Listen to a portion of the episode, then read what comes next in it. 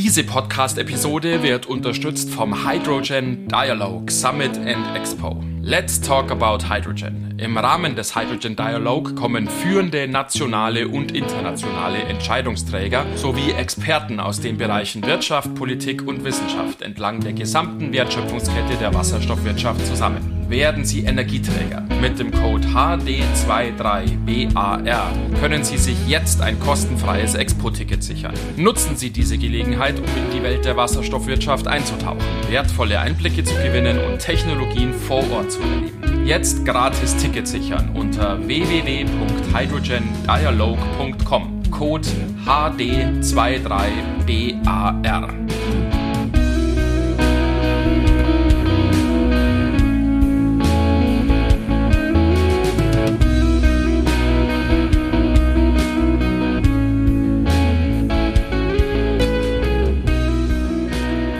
Herzlich willkommen an der Hydrogen Bar. Es ist schon wieder Mittwoch und das bedeutet, es gibt eine neue Folge eures Lieblingspodcasts rund um die schönen Themen Wasserstoff, Brennstoffzelle, alles was dazugehört. Die Welt des Wasserstoffs erwartet uns.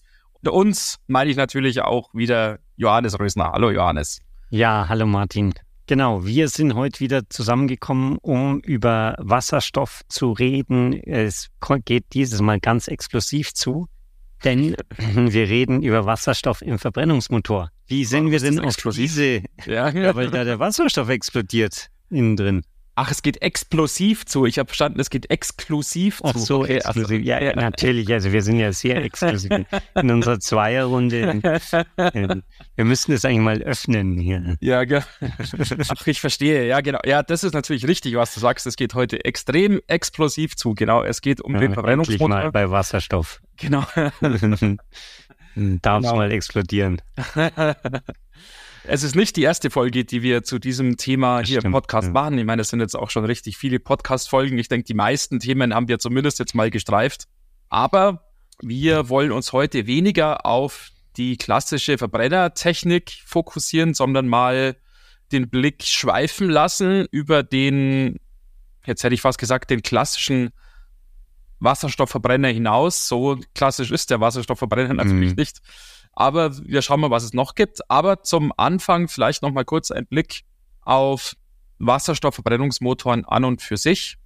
Wie gesagt, wir hatten schon in der Vergangenheit Podcast-Folgen dazu und hatten, soweit ich mich erinnern kann, Johannes, ja damals News, Ankündigungen, Untersuchungen, Studien, die den Einsatz von H2-Verbrennungsmotoren im Vergleich zu elektrischen Antrieb mit Brennstoffzelle vor allem im Schwerlastbereich mhm. verortet haben. Zum Beispiel solche Dinge wie Baufahrzeuge wurden da immer wieder genannt und so ja. weiter. Ja, äh, ein wahnsinnig, eigentlich unschlagbarer Vorteil davon ist natürlich, dass man da irgendwie die, die existierende Technik weiter mhm. behalten kann, äh, zum Teil auch mit Umrüstungen arbeiten kann. Das ist ja auch wirklich so in Deutschland ist man ja eine gewisse Ausnahmeerscheinung, dass wir relativ neue LKWs haben mhm. und dass die nur relativ kurz auf deutschen Straßen fahren und dann, dann werden es weiter verscherbelt. Wenn man nach Amerika schaut, da, da fahren LKWs, glaube ich, 20 Jahre oder sowas und dann wird der Motor ausgebaut und in einen neuen LKW eingebaut, sodass du einen mhm. neuen LKW hast, der aber dann Formtechnik von vor 30 Jahren hat, so ungefähr. Ja. Äh, für sowas ist natürlich perfekt, wenn man es auch umrüsten kann, ja. statt, statt sich komplett neu zu kaufen.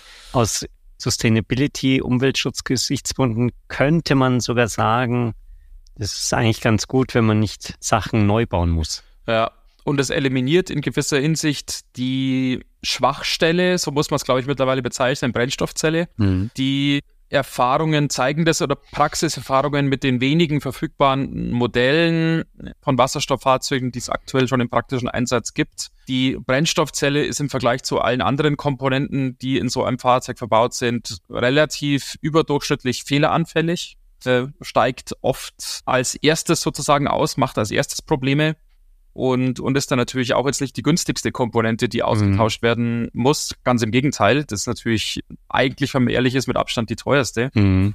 von allen Komponenten, die jetzt mit Wasserstoff zu tun haben da im Fahrzeug. Und ist natürlich dementsprechend, wie der amerikanische, wie der Amerikaner sagt, Pain in the Ass, wenn ich das mal so sagen darf. Mhm. Und wenn man natürlich dann da eine alternative Technik an der Hand hat, ist es möglicherweise ein weiterer Grund, von der Brennstoffzelle wegzugehen und auf diese Alternative zu setzen. Und die ist dann wiederum der Wasserstoffbrennungsmotor, der sich durch seine Robustheit einfach mhm. anbietet. Allein schon deshalb, weil natürlich die Entwicklung an Verbrennungsmotor ja schon mehr als 100 Jahre dauert und dementsprechend ja. auch fortgeschritten ist.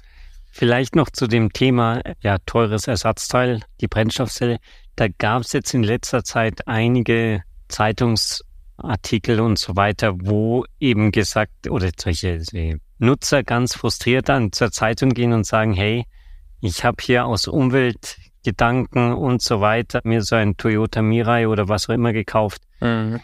Äh, hat mich damals viel Geld gekostet. Jetzt ist die Brennstoffzelle kaputt nach 80.000 Kilometern oder 100.000 Kilometern und die wollen 100.000 Euro für ja. den Ersatz.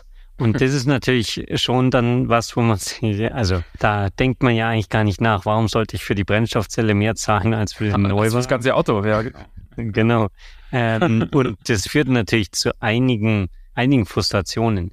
Liegt vielleicht auch daran, dass halt das alles noch mehr oder weniger Manufaktur ist. Ja. Ich bin mir sicher, wenn man sich die, die Verbrennungsfahrzeuge von vor 100 Jahren anschaut, die sind auch nicht immer ganz glatt gelaufen.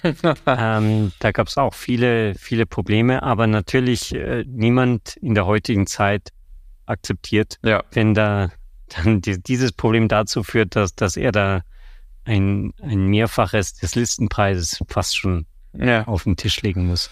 Naja, ah genau. Aber ja, ja nichtsdestotrotz, lass uns nicht abschweifen.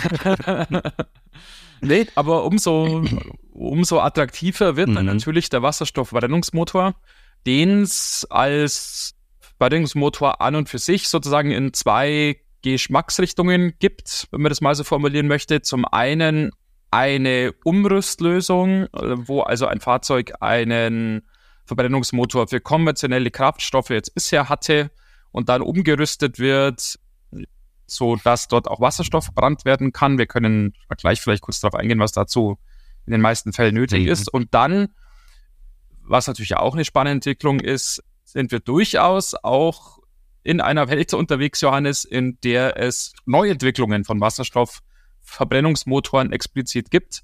Neuentwicklungen, ja, wobei auch da die ersten Ankündigungen jetzt durchaus auch nicht mehr super aktuell sind, sondern mhm. auch tatsächlich schon so ein Jährchen auf dem Buckel haben oder sowas.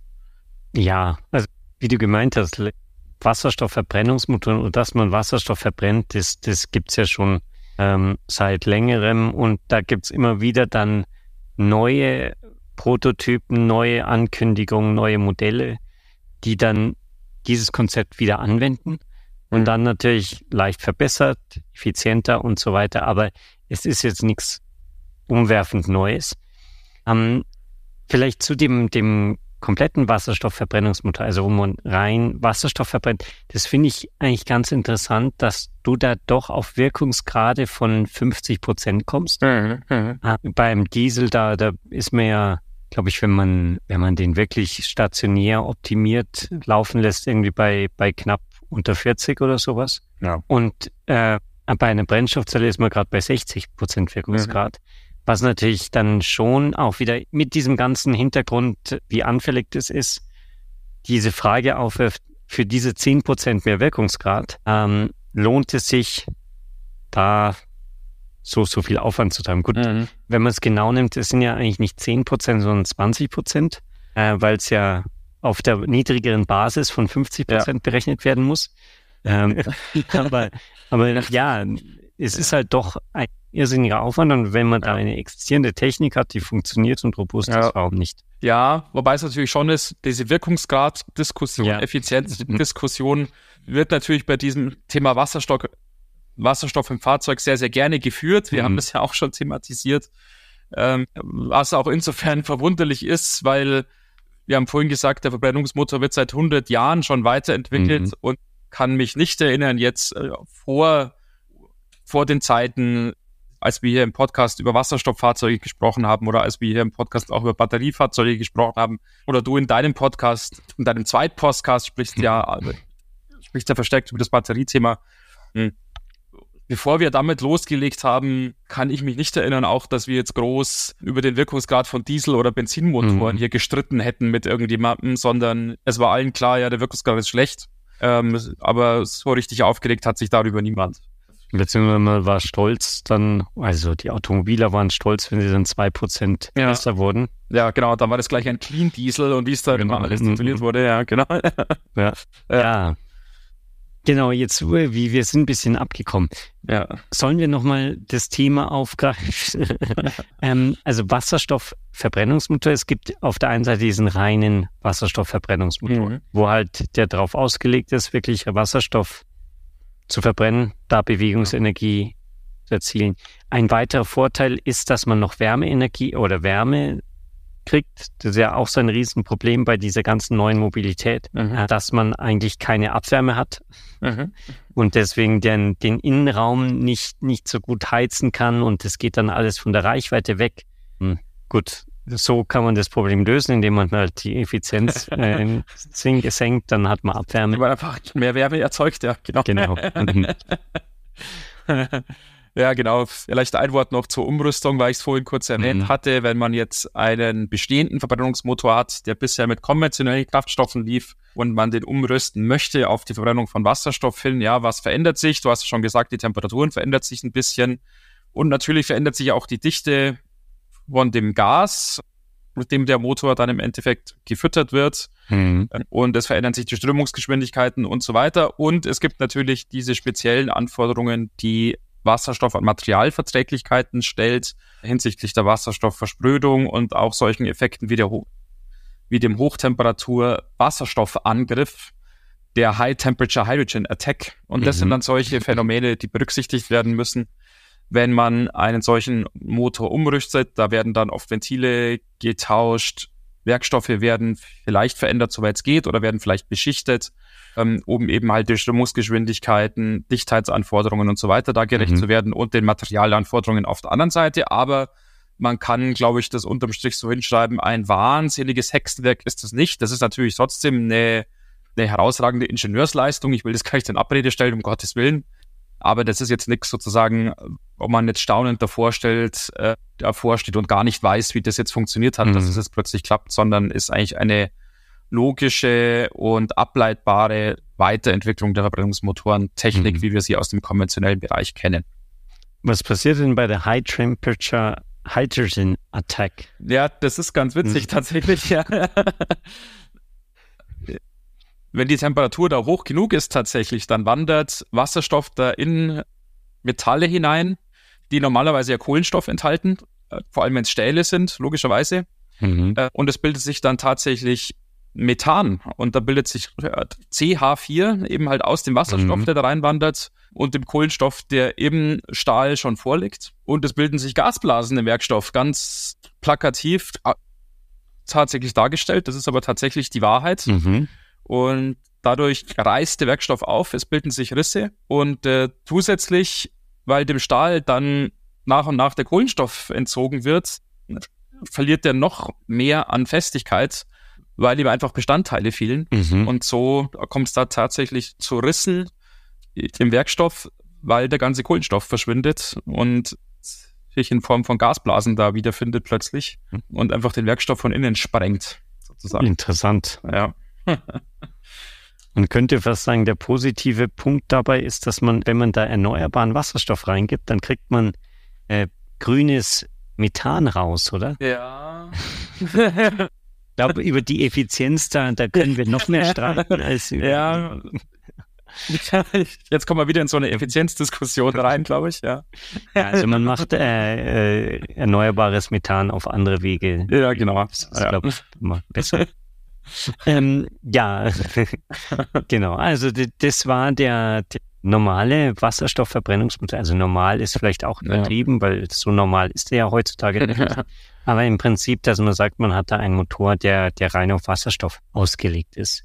Ja, genau. Und vielleicht noch abschließend jetzt mhm. zum regulären Verbrennungsmotor. Es ist ja ganz spannend, auch dass so vor kurzem jetzt, ja, so im Frühjahr von diesem Jahr es ja kurzzeitig mal so ausgesehen hätte, als ob dem Wasserstoffverbrennungsmotor von der Hand zugedreht wird im wahrsten Sinne des Wortes, weil die europäische Regelung, die ja sich auf die Fahne geschrieben hat mit dem Fit for 55, Fit for 55 Programm und dem Green Deal und so weiter und wie diese Maßnahmen alle heißen, ja natürlich sich zum Ziel gesetzt hat, auch den Verkehr zu dekarbonisieren und dann ja eigentlich den mhm. Verbrennungsmotor verbieten wollte. Es wurde dann im Endeffekt schon nur noch um die Jahreszahl ja gestritten. Mhm. Äh, viele Hörer werden sich erinnern an diese Situation im Frühjahr diesen Jahres, so im Februar, März. Und irgendwann ist dann, ja, eigentlich im letzten Moment jemand mal Licht aufgegangen. Ja, es ist ja eigentlich gar nicht der Verbrennungsmotor das Problem, sondern das Verbrannte, was da verbrannt wird, ist das Problem, weil das ja eben CO2 und andere schlimme, schlimme Stoffe erzeugt. Ähm, und wir müssten ja eigentlich nicht den Verbrennungsmotor verbieten, sondern eigentlich die CO2-Emissionen, eben halt den Carbon-Content. Und aus dem Grund ist sozusagen der Wasserstoffverbrennungsmotor jetzt dem Tod nochmal von der Schippe gesprungen, kann man so sagen, und wird jetzt quasi nicht als Nebenprodukt mit verboten. Und es hat sich dann übers Jahres, über den Jahresverlauf sogar noch ergeben, ja, es wird sogar so sein, soweit mir jetzt bekannt ist, ist die Regelung noch nicht ganz final unter Dach und Fach, aber ein Wasserstoffverbrennungsmotor wird in Zukunft auch als grün und äh, emissionsarm beziehungsweise quasi emissionsfrei eingestuft werden, obwohl es ja nicht ganz stimmt. Das haben wir auch schon mal angesprochen. Ein Wasserstoffverbrennungsmotor, obwohl er jetzt normalerweise kein CO2 freisetzt, je nach Verbrennung setzt ja trotzdem eine gewisse, wenn auch sehr, sehr kleine Menge an Stickoxiden frei, insofern nicht komplett emissionsfrei, aber sehr, sehr emissionsarm. Und so wird es dann in Zukunft so sein, sehr wahrscheinlich oder aller Wahrscheinlichkeit nach werden Wasserstoffverbrennungsmotoren als quasi emissionsfrei eingestuft werden und sind damit auf einer Stufe dann mit Batteriemobilität und mit der Brennstoffzellenmobilität. Das heißt, ja, für den Wasserstoffverbrennungsmotor war 2023 auf jeden Fall ein spannendes Jahr. Ähm, zuerst fast hingerichtet worden hier in Europa und jetzt der große Star. Mhm. Ja. äh, genau, das war der, der Wasserstoffverbrennungsmotor und jetzt gibt es eben auch was Neues. Ich weiß nicht, ob wie neu das ist, aber äh, zumindest gibt es von ähm, so einer oder sagen wir mal, es ist wahrscheinlich eher jetzt in, in letzten Zeiten verstärkt in das Bewusstsein der Presse und dadurch auch von uns getreten, dass man nämlich auch Wasserstoff und Benzin oder Diesel zusammen verbrennen kann. Erstmal denkt man sich wahrscheinlich, das macht ja gar keinen Sinn. Man will ja Diesel ersetzen, die die, die CO2-Emissionen ersetzen. Allerdings scheint diese Kombination wirklich einige Vorteile zu haben und den, sein, sein Motor signifikant effizienter und, und auch emissionsarm ärmer zu machen. Mhm. Also da kann man anscheinend wirklich um die 80, 90 Prozent der Emissionen einsparen, wenn man dem Diesel zum Beispiel Wasserstoff zusetzt in der mhm. Verwendung. Mhm. Genau. Man macht die Verbrennung damit effizienter. Man spritzt also Wasserstoff ein, wobei tatsächlich bei den Technologien, die jetzt aktuell so, ja, ich will noch nicht sagen auf dem Markt sich befinden, aber die aktuell so Äther schweben und sozusagen ihre Demonstrationsphasen jetzt gerade so durchlaufen, ihre ersten Anwendungen sehen, ja tatsächlich nicht nur Wasserstoff eingespritzt wird, sondern es sind ja, zumindest soweit jetzt die Systeme, auch die wir uns jetzt angeschaut haben, Johannes, hm. ja im Endeffekt, es besteht im Endeffekt daraus, dass an Bord des Fahrzeugs eine kleine Elektrolyse stattfindet, die eben dann aus Wasser, welches in einem Tank mitgeführt wird, Wasserstoff und Sauerstoff erzeugt und dann wirklich dieses Knallgas, eben halt diese Mischung aus Sauerstoff und Wasserstoff in den Motor einspritzt und in gewisser Hinsicht dann sozusagen eine Luftmenge ersetzt wird dadurch und weil dann die Verbrennung mit weniger Luft stattfindet, mhm. aber dafür mit mehr Sauerstoff und mit mehr Wasserstoff, eben halt mit Knallgas, ist die Verbrennung effizienter und dadurch emissionsärmer. Was, was ich jetzt nicht so wirklich rausgefunden habe, ist, ob die da diesen ganzen Aufwand für die Erzeugung von Wasserstoff mit einberechnen in dieser ganzen Wirkungsgrad? Ja, genau, das genau. Weil ja. du, du musst halt schon sagen, wenn, wenn du das wirklich an Bord erzeugst, dann musst du aus Diesel erstmal Bewegungsenergie und dann Strom machen, um mhm. den Strom dann in ein Elektrolysegerät zu führen und da dann ja. wieder mit natürlich 60 Prozent, also kann man natürlich diese ganze Effizienzkette aufmachen, ja. äh, dann Wasserstoff zu erzeugen, um den dann danach wieder zu verbrennen und da ja. so eine Art Perpetuum mobile zu bauen. Also ist natürlich keins, weil du ständig Diesel nachgibst. Ähm, aber da ist wirklich die Frage, die, die ich nicht ganz verstanden habe, ist es wirklich effizienter in Summe? Oder ist es einfach so gerechnet, dass man sagt, oh, der, der Wasserstoff, der ist irgendwie da ja. und dann, wenn man das zusammen verbrennt, dann hat man einen höheren Wirkungsgrad? Ich glaube ähm. nicht, dass es effizienter ist tatsächlich, weil diese Flyer und Broschüren und Präsentationen, mhm. auch die wir uns dazu jetzt angeschaut haben, ja schon sehr stark eben auf diese Reduktion der Emissionen alle abzielen, mhm. die immer so im Vordergrund steht. Ah, das heißt, man will hier wirklich versuchen, eben, mhm. ah, zum Beispiel jetzt bei dieser Technik aus der Schweiz, wir verlinken euch das alles auch in den mhm. Show Notes, sodass ihr es euch dann selber anschauen könnt. Wird ja hier eben gesagt, es können bis zu 80 Prozent mhm. der gefährlichen Emissionen verhindert werden. Und man erreicht es dadurch, indem man eben einen saubereren Verbrennungsprozess hat, der auch more performing ist. Das heißt kraftvoller oder wie sagt man? Mhm. Powerful, ja, ja, ja. ja, wie auch immer. Aber dass jetzt das gesamte Fahrzeug dadurch effizienter wird, mhm. wird, soweit ich das jetzt sehe, auch nicht so richtig jetzt behauptet. Natürlich ja, es ist, liegt das ja, ein bisschen in der Luft, ja. aber ja. Ich, ich habe da einen Artikel gefunden von der University of Sydney, mhm. ähm, die da auch so einen Motor entwickelt haben und die sagen, dass ein, ein, die Effizienz um 26 Prozent nach oben gegangen ist mhm, mh. im, im Vergleich zu einem normalen Dieselmotor. Aber da kommt dann halt auch irgendwo dann vor, dass man muss dann später mal einen Wasserstofftank ja. in den, neben dem Dieseltank nochmal einbauen, damit es funktioniert. Also da scheint es so gedacht zu sein, dass wirklich der Wasserstoff nicht hergestellt wird. Das setzt ähm, voraus, dass der Wasserstoff halt irgendwie da ist quasi. Und genau. Dann, und erhöht natürlich die aus, Komplexität, ja. weil ich nicht nur ja. Diesel tanken muss, sondern auch Wasserstoff. Ja. Äh, während auf der anderen Seite, während auf der anderen Seite, wenn ich einfach nur Wasser nachfüllen muss oder das heißt mhm. auch destilliertes Wasser oder sowas, ist das natürlich äh, wesentlich einfacher. Wäre natürlich noch perfekt, wenn dein Regenauffangbehälter. Ja, genau. Ja. So eine Regenrinne im Auto. Das, das wäre es natürlich noch, ja. ja. Äh, genau die, die Frage ist natürlich, wie, wie kann man wirklich diese Emissionen so krass senken? Hm. So ganz klar ist es nicht. Ich denke mal, das hängt damit zu tun, dass man mit Wasserstoff auf höhere Temperaturen bekommt kommt mhm. und dadurch halt ähm, ja einerseits die, die Effizienz erhöhen kann, aber dann auch eben diesen die die Verbrennung besser hinbekommt. Mhm. Ähm, ja. Ich schaue gerade, ich hatte in, in diesem, diesem Artikel von der University of Sydney, da stand irgendwas drin. Hm. Da muss ich noch mal kurz durchschauen. Weil natürlich mit meinem löcherigen Gedächtnis ah, habe ich das, das schon wieder fallen gelassen. ja, irgendwo.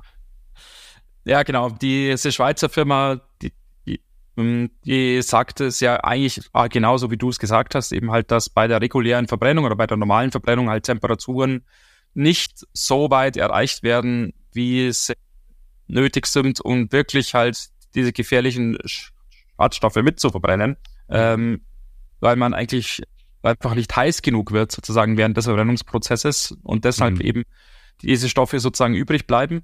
Und eben mit dieser Wasserstoffeinspritzung erreicht man dann eben halt die höheren Temperaturen. Mhm.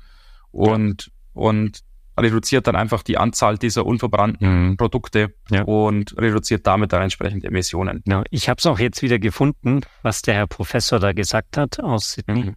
Der meinte, das Problem ist, wenn man das gleichmäßig vermischt, dann hat man eben viel Stickoxide, aber sie haben in ihrem System die Mischung auf Englisch stratified gemacht, ähm, was bedeutet, dass der Wasserstoff nicht überall gleich verteilt ist, sondern in einigen Bereichen höhere Konzentration hat und in anderen weniger. Und dann entsteht kein Stickoxid mehr. Mhm. Mhm. Warum, weiß ich jetzt auch nicht. ist es zumindest eine Erklärung. Ähm, dass halt diese, diese örtliche Verteilung von dem Mischverhältnis, die sorgen dafür, dass wahrscheinlich die, die Verbrennung in einer gewissen Art und Weise abläuft, mhm. dass dann die, der Stickstoff nicht in den Verbrennungsprozess mit einbezogen wird. Es gibt bestimmt Hörer mhm. oder Hörerinnen, die es uns erklären können. Von daher, ja. wenn ihr da weitere Einblicke habt, dann meldet euch doch gerne und schreibt uns, wie das genau funktioniert. Ähm, ja, auf jeden Fall. Ja. Und da in, äh, machen wir ein Interview und besprechen das. Ja, genau. Gibt es, glaube ich, einiges nachzufragen. ja, es gibt einiges nachzufragen und ihr merkt schon auch, es ist zum Teil noch so ein bisschen schwammig alles mhm. formuliert und es klingt ein bisschen so, ja, ich habe jetzt hier das Wunderrezept gefunden. Zum Teil hier so auf diesen Ankündigungen, was einen natürlich immer so leicht stutzig macht, aber man hat schon wenn das alles so stimmt, was da steht, hat man schon da auch durchaus jetzt Produkte auf den Markt und Demonstrationsanlagen und so weiter. Also das scheint schon zu funktionieren. Man ist, glaube ich, jetzt nicht auf dem Status, dass das quasi jetzt in jedem zweiten Bus eingebaut ist. Man mhm. sieht dann auch immer wieder so Bilder, wo man dann so, so selbst hingeschraubt irgendwie ein Kästchen irgendwo einzieht und da, und da, und da zeigt dann so ein Pfeil drauf und da steht irgendwie drei, ja, das ist hier halt unser neues Wundergerät. Genau. So. ähm, also es steht noch am Anfang, aber das will natürlich auch nichts heißen. Man sollte mhm. dem natürlich auch nicht Unrecht tun. Ich meine, natürlich geht alles irgendwie mit einem Demonstrator los oder mit mal so einer Bottom-up-Lösung. Ich meine, mhm. da stellt keiner jetzt erstmal ohne goldene Lösung hin, sondern es geht immer erstmal mit einem einfachen Prototypen mhm. los. Insofern sollte man da auch nicht vorverurteilen, aber es ist, glaube ich, jetzt nicht so dass wir im nächsten Monat jetzt da in jedem Fahrzeug so ein Gerät sehen werden. Mhm. Ja, genau. Ich sehe die Zeit, die, die entrinnt uns schon wieder. Ja. Ähm, ich finde, das waren eigentlich schöne Schlussworte. Mahn, der mahnende Zeigefinger. Der mahnende Zeigefinger. Genau. Diese ganzen Jungspunde, die da irgendwelche neuen Technologien Nein, entwickeln. das ja gut. Wird alles nicht so einfach werden. Wir werden es schon merken. Nein, aber genau. Wir, also wir würden und auch gern wirklich mehr darüber erfahren. Also wenn jemand von euch sich auskennt, dann meldet euch, ja. ruft uns an, schreibt uns genau. unter kontakt at hydrogenbar.de oder die mhm. Webseite mhm. www.hydrogenbar.de. Genau, wir, und, wir freuen uns auf eure Nachrichten. Genau. Wir antworten auch immer wieder. Ähm, ja. Genau. Zum Teil nicht sofort, leider. Wir antworten, ja. wir versprechen es euch, aber es dauert manchmal ein paar Tage. Wir kommen auch nicht immer dazu. Ja. Genau.